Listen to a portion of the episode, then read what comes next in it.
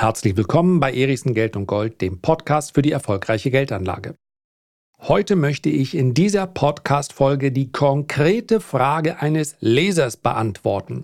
Sie ist ziemlich sicher repräsentativer Natur, denn viele stellen sich die Frage, wie geht's denn weiter mit der Geldanlage, wenn die Ansparzeit vorbei ist? Wenn ich also meine Erwerbstätigkeit, wie auch immer die ausgesehen hat, wenn ich die beende, dann über ein gewisses Vermögen verfüge. Und ich möchte natürlich, dass dieses Vermögen möglichst noch weiter wächst, auf jeden Fall aber erhalten bleibt, so dass man vielleicht folgenden Generationen etwas weitergeben kann. Aber selbstverständlich möchte ich das Vermögen auch jetzt nutzen, um selber noch was davon zu haben. Wie ich es machen würde, wie meine persönlichen konkreten Planungen aussehen, alles andere kann ich an dieser Stelle ja schwerlich beurteilen. Das möchte ich euch heute in dieser Folge erzählen. Legen wir los. So, zuerst einmal der wichtige und sicher nicht nur pflichtgemäße, sondern vollkommen ernst gemeinte Hinweis, dass es sich hier nicht um eine Anlageberatung handelt. Ich werde gleich meine Situation darstellen, ich werde über meine Pläne, meine Wünsche, meine Visionen sprechen aber die werden bei jedem anders aussehen. Das, was man sich mal vorgenommen hat, was dann später kommt, das unterscheidet sich ja so stark. Der ein oder andere freut sich, wenn er jeden Tag in Ruhe auf seinem Balkon sitzen kann, weil er vielleicht eine körperliche Arbeit in der Vergangenheit ausgeübt hat.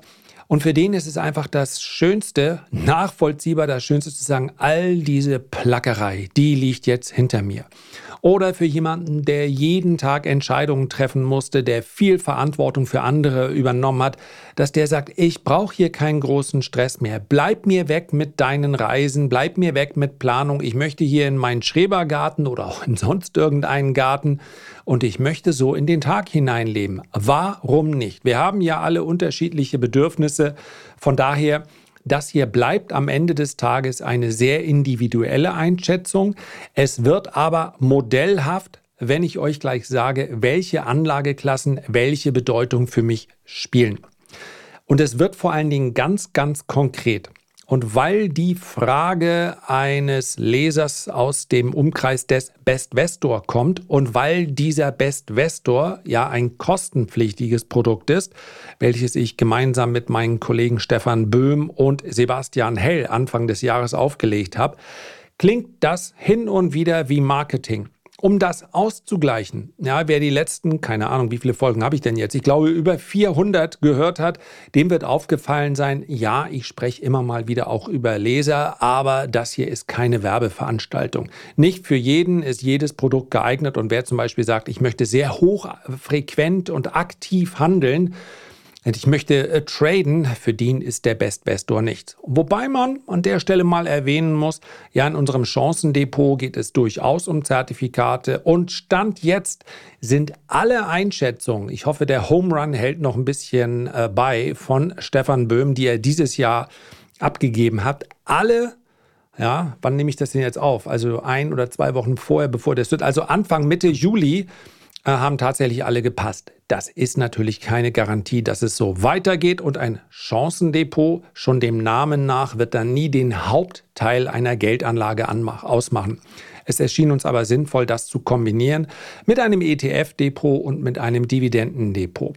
Weil das eben alles nach Produktvorstellung klingt, versprochen wird es heute auch sehr konkret. Ich werde also nicht nur andeuten, wie ich in Aktien, Anleihen, Immobilien, äh, und Edelmetallen investiert bin, beziehungsweise dann plane investiert zu sein, wenn meine Erwerbstätigkeit denn endet. So richtig wird sie wahrscheinlich gar nicht enden. Aber es wird sicherlich eine Zeit geben, wo ich weniger mache oder vielleicht wirklich nur noch die Dinge so von Montag bis Mittwoch könnte ich mir gut vorstellen. Vormittags und dann das Wochenende einläuten. Das ist noch Zukunftsmusik. Im Moment macht mir das Arbeiten jeden Tag noch zu viel Spaß.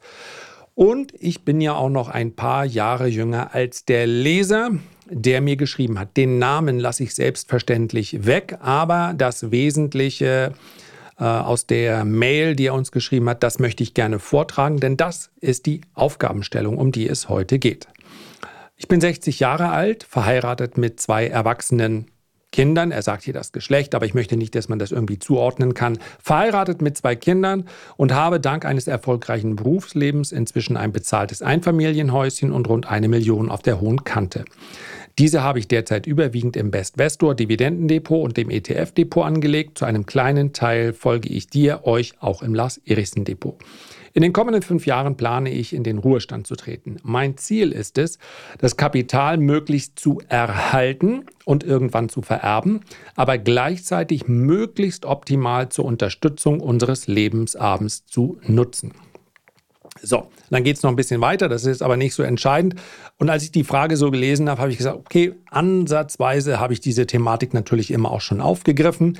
Werde ich gleich auch noch drüber sprechen. Also wie viel Kapital braucht man eigentlich für finanzielle Unabhängigkeit und das setze ich mal in Anführungszeichen, weil das natürlich auch eine individuelle Empfindung ist, wann ich finanziell unabhängig bin. Aber ich hatte den Eindruck, das könnte viele interessieren, selbst wenn sie noch deutlich jünger sind, denn die Planung dafür, die beginnt natürlich früher. Und deswegen an dieser Stelle auch der Hinweis, mich hat praktisch mit der gleichen Frage jemand im Golfclub angesprochen von dem ich allerdings weiß, dass er momentan nicht in Aktien investiert ist und mit der Börse auch nichts zu tun hat. Und er ist jetzt Mitte 60, also er ist im regulären Rentenalter, ist aber äh, selbstständiger Arzt und von daher ähm, ja, hat er die Wahl, ob er noch ein bisschen weiterarbeitet oder nicht. Und da habe ich ganz klar gesagt, gesagt, da bin ich raus. Ja, zum einen haben Ärzte natürlich auch nochmal eine andere Art der Versorgung und ich kenne mich da auch gar nicht aus. Das heißt, ich, man müsste sehr tief einsteigen in diese Planung und zu wissen, was hat er denn bisher gemacht. Und meine Spezialität sind nun mal börsennotierte Anlagen. Das sind ja nicht nur Aktien, das sind praktisch alle Anlageklassen. Aber wenn jemand dann mit 67 sagt, jetzt möchte ich mit, dem, mit der Börse beginnen, dann schaue ich ihm wirklich tief in die Augen und sage, warum? Ja, das ist nach wie vor möglich, insbesondere wenn es um ein passives Investment geht. Warum nicht? Aber dann schwingt natürlich manchmal die Erwartungshaltung mit, naja, ich habe jetzt in den letzten 30 Jahren nicht so viel mit meinem Geld gemacht, es hat auch so gereicht und jetzt möchte ich es vermehren. Und das ist natürlich eine harte Aufgabe, denn Murphy's Law schlägt im Leben ja häufig genau dann zu, wenn wir es nicht erwarten. Und wenn dann jemand sagt, ich habe eigentlich kein Einkommen mehr aus meiner Erwerbstätigkeit und ich investiere dann an der Börse, ja, eigentlich müssten diejenigen schon öffentlich Bescheid sagen, weil die Gefahr dann groß ist, dass es natürlich dann erst mal zwei oder drei Jahre abwärts geht. Und wenn man dann auf sein Vermögen schaut, was man angespart hat, und dann mit 67 sagt, jetzt gehe ich an die Börse und dann kommt vielleicht eine Phase, in der die Börse, selbst die breiten Indizes um 15, 20 oder 30 Prozent fallen. Wer kann das ausschließen? Dann schaut man also auf das, was man im Laufe von 40 Jahren verdient hat und sagt, guck mal, jetzt ist erstmal 30 Prozent weniger wert. Wie soll da ein Vertrauen zur Börse entstehen? Von daher ist es schwierig, es ist nicht unmöglich, es erfordert aber viel Disziplin und äh, insbesondere auch eine gewisse Geduld, Geduld, wenn man sehr spät dann erst beginnt. Ich glaube, ich kann mir weitere Ausführungen in diese Richtung ersparen, denn ich nehme mal an, dass die allermeisten Hörer auf die eine oder andere Art und Weise bereits mit der Börse verbandelt sind, also da schon äh, investiert sind, zumindest ihre Schritte geplant haben und, und, und. Ich möchte jetzt den Originaltext Geldanlage der Zukunft, worauf es wirklich ankommt, von mir selbst geschrieben, einmal kurz vorlesen, um diesen Gedanken noch etwas zu vertiefen, bevor es dann gleich ganz konkret wird und ich einfach erzähle, was ich plane, so in den nächsten Jahren, ähm, mich, wie ich mich aufstellen möchte. Und ich werde dann aber auch sagen, okay, der Teil hier ist individuell, der ist nicht für alle geeignet. Das Jahr 2023 war in vielerlei Hinsicht außergewöhnlich und sprechen wir es offen aus. Es war ein besonderes, schwieriges Jahr in der Geldanlage. Entschuldigung, das Jahr 2022. 23 ist ja noch nicht fertig. Die klassischen 60-40 Portfolios vieler Vermögensverwalter und Mischfonds, also 30, 60 äh, Prozent Aktien, 40 Prozent Anleihen, haben 2022 das schlechteste Ergebnis aller Zeiten eingefahren. Da muss man mal ein dickes Ausrufezeichen hintersetzen. Die Versuchung für viele Privatanleger und auch Profis ist groß, während einer schwachen Börsenphase die Regeln über Bord zu werfen. In solchen Fällen ist dann oft die Rede von notwendigen Anpassen oder einer strategischen Neuausrichtung. Dieses Verhalten ist psychologisch nachvollziehbar, aber in aller Regel falsch und renditeschädlich. In den letzten Jahrzehnten konnte man gerade im deutschsprachigen Raum beobachten, dass ein steigendes Interesse an der Börse eng mit steigenden Kursen korreliert und umgekehrt. Nun raten Sie, welcher Investor das bessere Ergebnis erzielt hat. Derjenige, der sich im Jahr 2007 von der Börseneuphorie hat anstecken lassen oder der Käufer im Crash der Finanzkrise im Jahr 2009 natürlich der mutige Anleger. Die wichtigste Börsenregel, die schon Jugendliche in ihrer Schule vermittelt bekommen sollten, lautet nicht verkaufen. Gerade dann nicht, wenn es scheppert im Karton. Eine Investition, zum Beispiel in den MSCI World, hätte in den letzten 50 Jahren nie, und wieder ein Ausrufezeichen, zu einem Verlust geführt. Einzige Bedingung, den ETF in den MSCI World investiert, hätte man mindestens 15 Jahre lang halten müssen. Bis auf einen einzigen Zeitraum hätten aber auch 10 Jahre gereicht. An der Börse gibt es Trends, es gibt Hypes, es gibt Einbrüche und die Stimmung kann sich von einem Tag auf den anderen ändern. Mit dem richtigen Timing, Timing lässt sich davon profitieren, keine Frage. Der Löwenanteil Ihres Portfolios ist aber langfristig ausgerichtet und hier dürfen Sie den Faktor Timing getrost ignorieren. Sie müssen nur einmal die richtigen Entscheidungen treffen und dann dieser Strategie vertrauen. Diesen Weg werden wir gemeinsam gehen und so weiter. Das klingt jetzt sehr nach Marketing, lasse ich mal aus. Die langfristige Geldanlage der Zukunft sieht nicht anders aus als in der Vergangenheit. Die viel besprochenen Superreichen werden immer reicher, weil sie bereits reich sind und dem Reichtum deshalb nicht mehr nachjagen. Das klingt banal, ist aber wichtig zu verstehen, um bessere Entscheidungen zu treffen. Erfolgreiche Investoren setzen auf die besten konservativen Unternehmen mit dem besten Management, statt durch eine wilde Spekulation nach der anderen ihr Geld an der Börse zu verzocken. Und das sage ich als jemand, der sehr aktiv handelt. Ich kann das aber nicht jemandem empfehlen, der sich damit gar nicht auskennt. Und selbst wenn man sich damit auskennt, dann gibt es schwierige Zeiten, so wie zum Beispiel dieses Jahr. Ein einfaches Beispiel. Die Ausschüttung der 20 Dividendenaktien, die ich in den nächsten Ausgaben ausführlich vorstellen möchte, haben sich in den letzten zehn Jahren, nur zehn Jahre, nahezu verdreifacht. Kursgewinne von ca. 131 Prozent gab es zusätzlich. Also dieses Vertrauen in die Qualität und in die, das Vertrauen in das Produktivkapital, was letztlich an der Börse gehandelt wird, das ist ganz, ganz entscheidend. Bevor wir jetzt auf die Details eingehen, muss man für sich selber noch einige Punkte klären. Denn da gibt es wirklich nicht mal den, den, sinnvollen Ansatz, hier eine modellhafte Beschreibung zu, ähm, äh, darzustellen, sondern es geht um die Frage, bekommt man eigentlich eine staatliche Rente oder war man selbstständig? Man kann auch als Selbstständiger einzahlen. Das ist schon mal ganz, ganz entscheidend. Also ob ich ein Grundrauschen sowieso bekomme, die ist sicherlich nicht üppig. Wenn man Pensionen bekommt, ist es schon ein bisschen mehr. Also das hängt natürlich sehr davon ab. Wenn ich eine feste Einnahme jeden Monat garantiert bekomme, erleichtert es die Planung, zweifellos dann muss man für sich selbst entscheiden, in dieser Phase, in die ich eben keiner Erwerbstätigkeit mehr nachgehe, möchte ich da mein Kapital verzehren oder möchte ich es erhalten? Das ist klar. Das ist auch ein ganz großer Unterschied und in vielen Modellrechnungen wird da ein bisschen lapidar mit umgegangen. Ich möchte das überhaupt nicht bewerten. Ich finde durchaus, dass jede Generation selbst für sich was leisten muss. Das ist vielleicht was anderes, wenn auch Unternehmen, das ist nochmal was anderes, wenn Unternehmen vielleicht von Generation zu Generation weitergegeben werden oder sehr, sehr große Vermögen. Da möchte man vielleicht, vielleicht auch doch, wenn man den entsprechenden Charakter hat, nicht die Generation sagen, die, die dann sagt, ja, meine, meine Nachkommen soll es mal besser haben. Die müssen bei Null starten, also hau ich jetzt raus, was geht. Vielleicht ist da sogar ein Funken Wahrheit drin, aber das kann eben jeder nur individuell entscheiden. Also darf das Basiskapital verzehrt werden oder nicht? Und die dritte und vielleicht wichtigste Frage, reicht das Kapital? Ja, wenn wir über den Erhalt des Vermögens sprechen, dann ist die Aufgabe erfüllt, wenn die Kaufkraft nach Inflation zumindest mal durch die Rendite gedeckt wird. Das ist das, was das Kapital leisten muss. Das ist etwas anderes, als zu sagen, ich möchte, dass nach Inflation jährlich noch mein Vermögen um sieben oder neun Prozent wächst. Denn je nachdem werde ich auch das Risiko anpassen müssen. Und alles andere ja, einfach mal aufschreiben und sich am besten frühzeitig damit beschäftigen. Also, wie bin ich überhaupt krankenversichert? Bei mir weiß ich, das Stand jetzt. Meine private Krankenversicherung ist jetzt schon so Hölle teuer. Ich kann natürlich auch noch sagen, ich übernehme noch mehr pro Jahr selbst. Ich kann auch auf die ja, verschiedene Behandlungen verzichten und damit den Betrag runterkommen.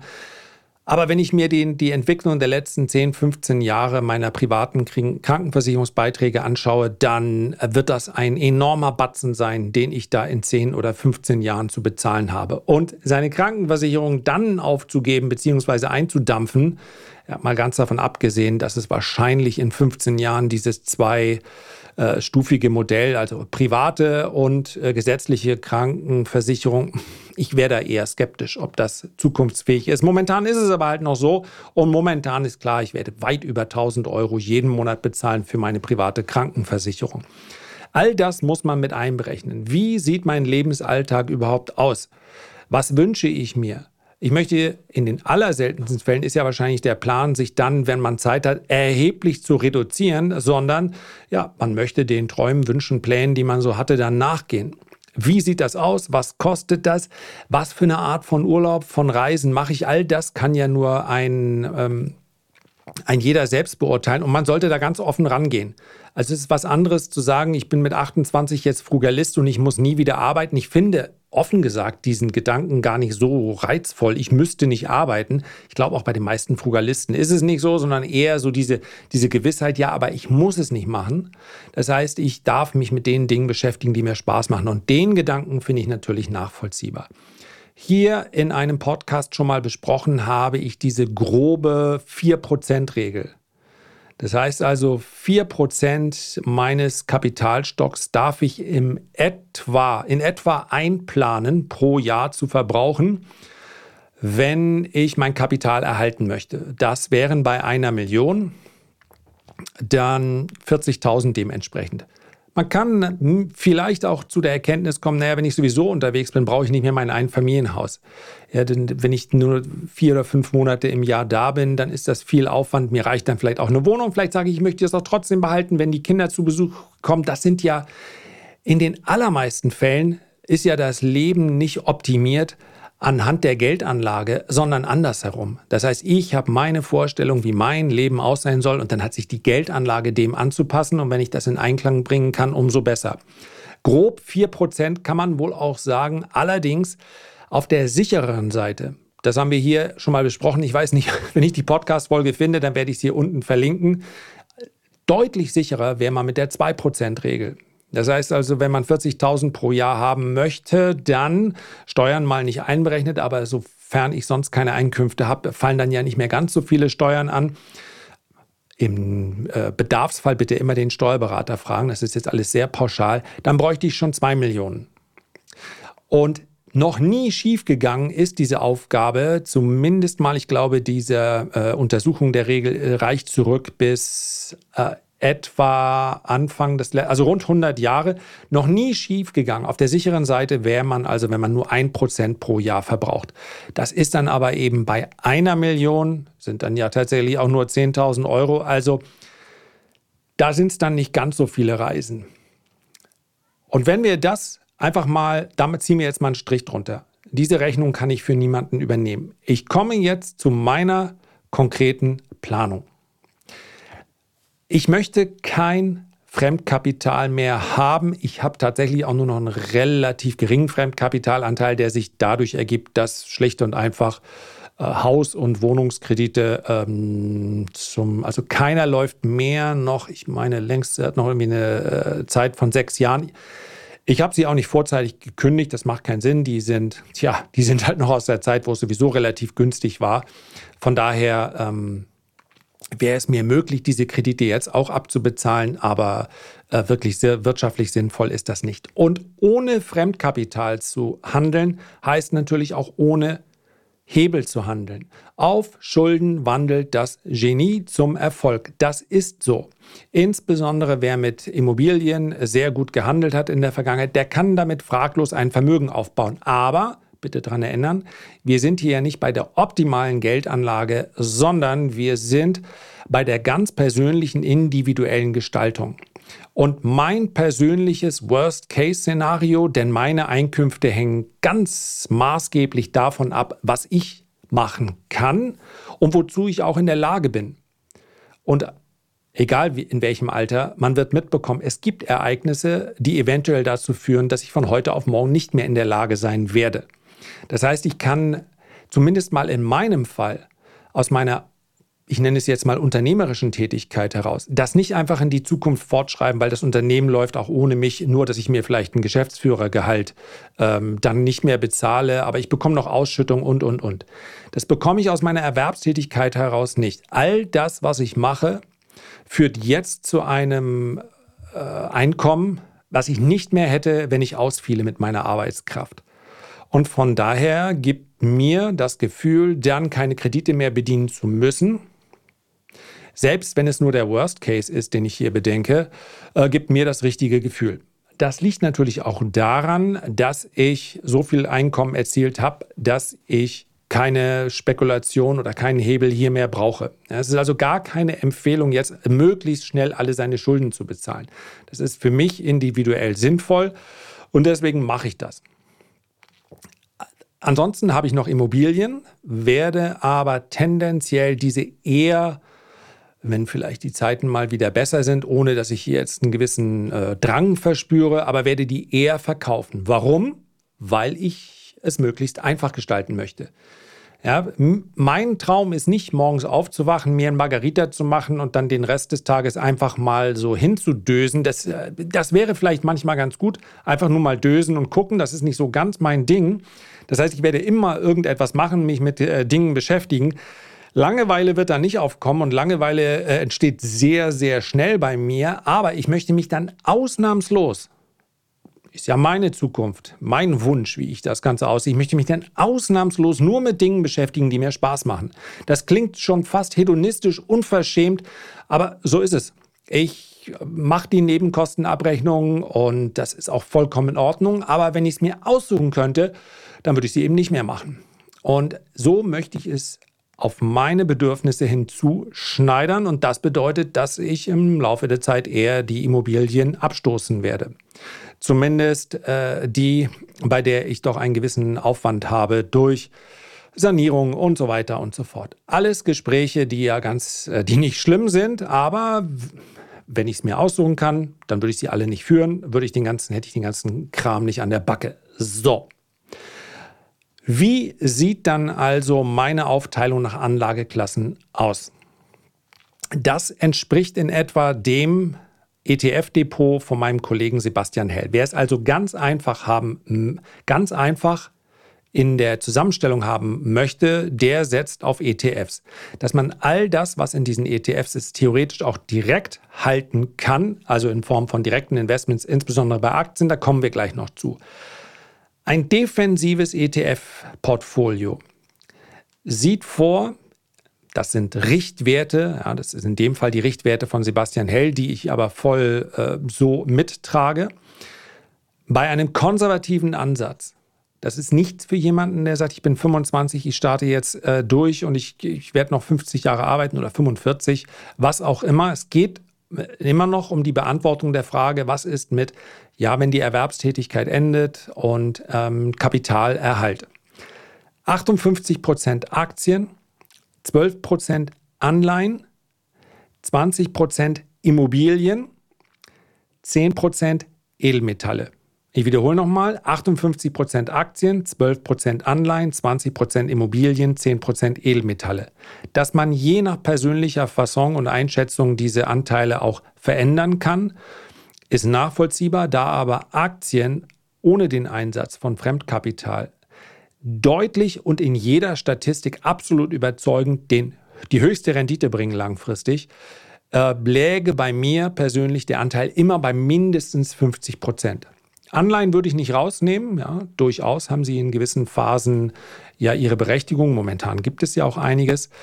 Diese 58% Aktien, 12% Anleihen, 20% Immobilien, 10% Edelmetalle, die sind natürlich verteilt. Das heißt, ich würde niemals auf die Idee, käme nie auf die Idee, jetzt alles nur in ein MSCI World ETF zu stecken, wenn es zum Beispiel um die 58% Aktien geht weil ich dann damit momentan zu einem beträchtlichen Teil in Big Tech investiert bin und in sonst, ansonsten in relativ wenig.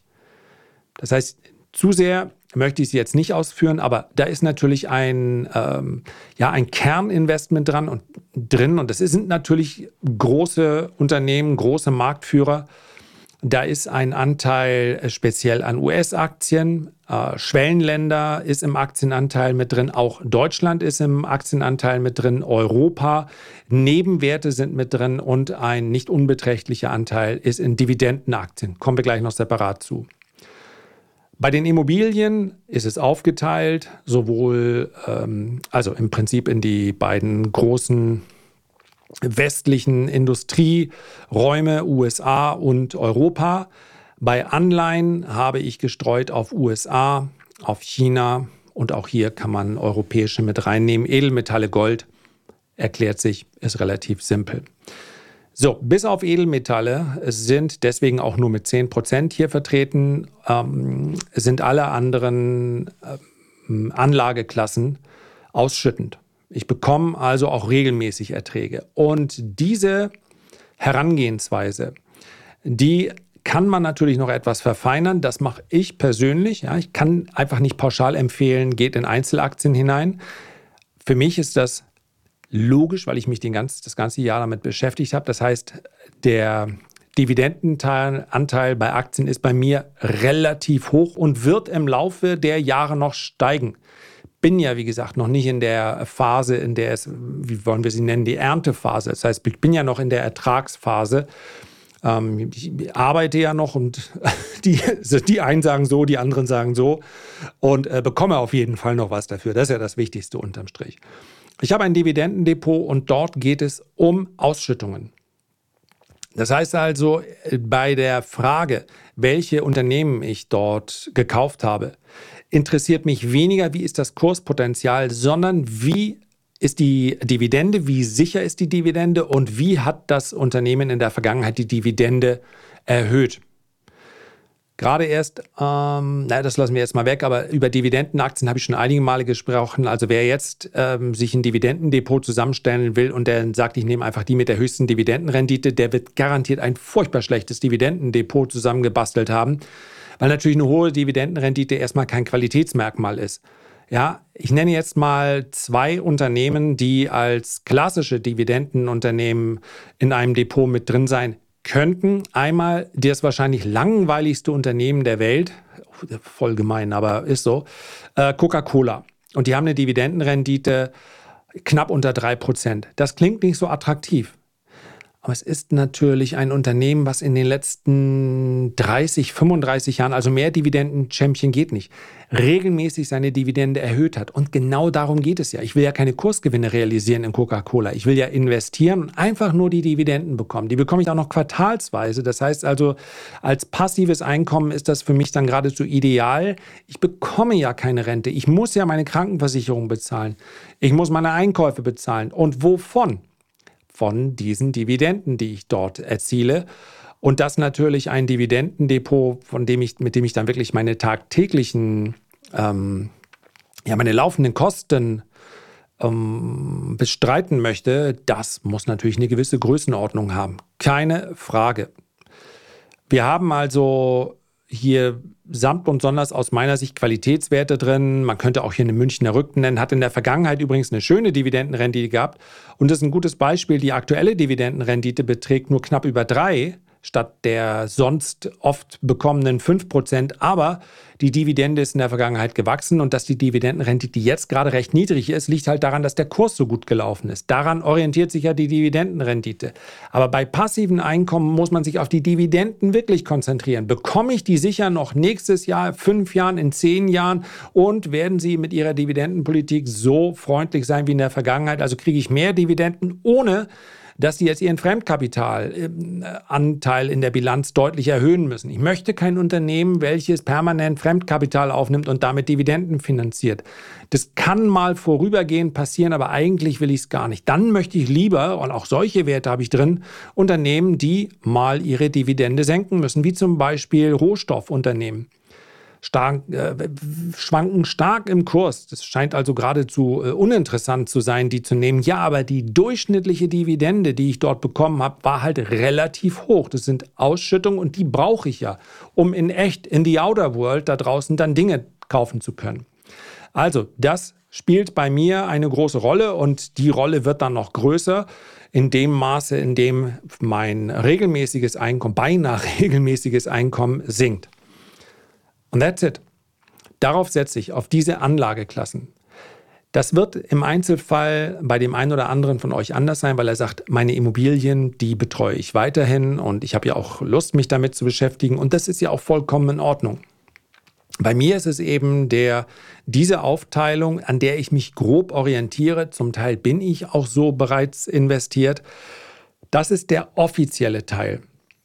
Meines Erachtens ist damit möglich, das, was der Leser gefordert hat, nämlich sein Vermögen zu erhalten und darüber hinaus das, Entschuldigung, Vermögen auch wachsen zu lassen in the long run. Dass man mit 60 oder 70 nicht mehr äh, darauf schaut, was ist in 50 Jahren, ist nachvollziehbar. Aber man kann deshalb natürlich auch nicht die Gesetze der Geldanlage umdrehen und sagen, ich möchte eigentlich gar keine Schwankungen mehr hinnehmen, ich möchte überhaupt nicht mehr, dass mein Aktienportfolio im Wert sinkt. Spielt ja keine große Rolle bei den Ausschüttungen. Ja, die allermeisten Unternehmen, die ich im Depot habe, konnten zum Beispiel auch in der Corona-Krise einfach ihre Ausschüttung aufrechterhalten. Und das sind ja schon Extremereignisse. Wenn ich ein Wachstum nach Kapitalerhalt haben möchte, dann muss ich ein gewisses Risiko eingehen. Alles andere ist Augenwischerei.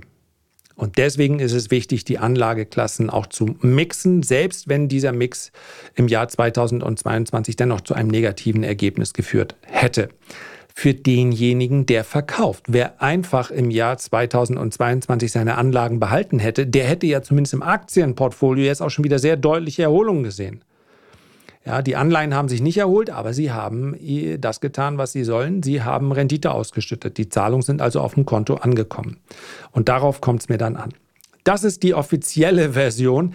Die inoffizielle Version muss ich natürlich mitliefern, weil die Frage sonst zwangsläufig entsteht, ja, und was ist jetzt mit den ähm, Wachstumsaktien, von denen du gesprochen hast im Portfolio? Was ist mit den Spekulationen? Geht bei mir alles so weiter? Weil ich natürlich eine große Freude daran habe, weil ich mich den ganzen Tag damit beschäftige. Das heißt, ich werde weiterhin auch spekulativ unterwegs sein. Ich werde in Wachstumsaktien investieren. Ich habe insbesondere auch ein eigenes Portfolio in dem auch äh, Wachstumsaktien sind. Ich habe auch High-Risk-Aktien mit drin. Ich beschäftige mich den ganzen Tag. Das ist meine äh, große Freude. Ich mache es auf eine Art und Weise, bei der ich sagen kann, selbst wenn die Verluste dort mal vorübergehend extrem sein sollten, dann wird das nicht den, ja, meinen täglichen Konsum beeinflussen. Schlicht und einfach deshalb, weil das Portfolio groß genug ist, um diese Schwankungen auszuhalten und weil ein Großteil meines Portfolios konservativ investiert ist. Ein deutlich, deutlich größerer Teil, als ich das öffentlich sagen würde, weil es sonst so, so klänge, als ob ich das empfehlen würde. Ein sehr großer Teil ist bei mir auch spekulativ investiert.